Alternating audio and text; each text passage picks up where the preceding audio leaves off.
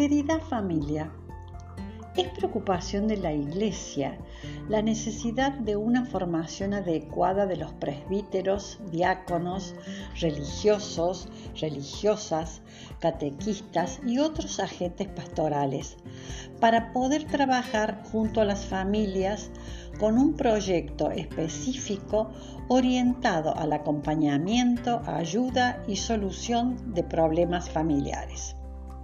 Este es el resultado de una consulta y rastreo hecho por la Iglesia en todo el mundo, donde las respuestas coinciden, que a los ministros ordenados les falta preparación adecuada para tratar los complejos problemas actuales que sufren las familias. Su santidad propone que los seminaristas deberían acceder a una formación interdisciplinaria más amplia sobre noviazgo y matrimonio y no solo en cuanto a la doctrina.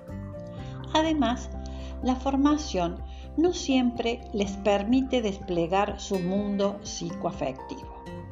Algunos llevan sobre sus vidas la experiencia de su propia familia herida, con ausencia de padres y con inestabilidad emocional habrá que garantizar durante la formación una maduración para que los futuros ministros posean el equilibrio psíquico que su tarea les exige.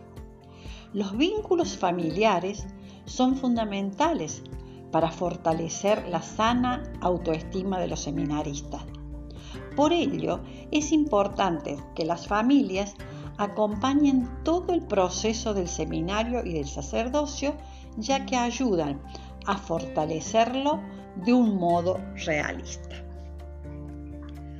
Las respuestas a las consultas también expresan con insistencia la necesidad de la formación de agentes laicos de pastoral familiar, con ayuda de psicopedagogos, médicos de familia, médicos comunitarios, asistentes sociales, abogados de minoridad y familia, con apertura a recibir los aportes de la psicología, la sociología, la sexología e incluso asesoramiento.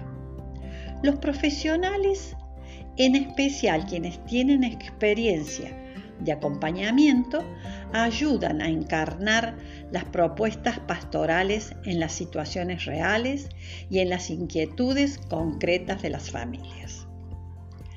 Una buena capacitación pastoral es importante, sobre todo a la vista de las situaciones particulares de emergencia derivadas de los casos de violencia doméstica y el abuso sexual. Toda esta acción complementa el valor fundamental de la dirección espiritual, acompañada siempre de los recursos espirituales inestimables que son los sacramentos, buscando la plenitud de amor y de comunión que Dios nos prometió. Aprendamos juntos, te acompaño.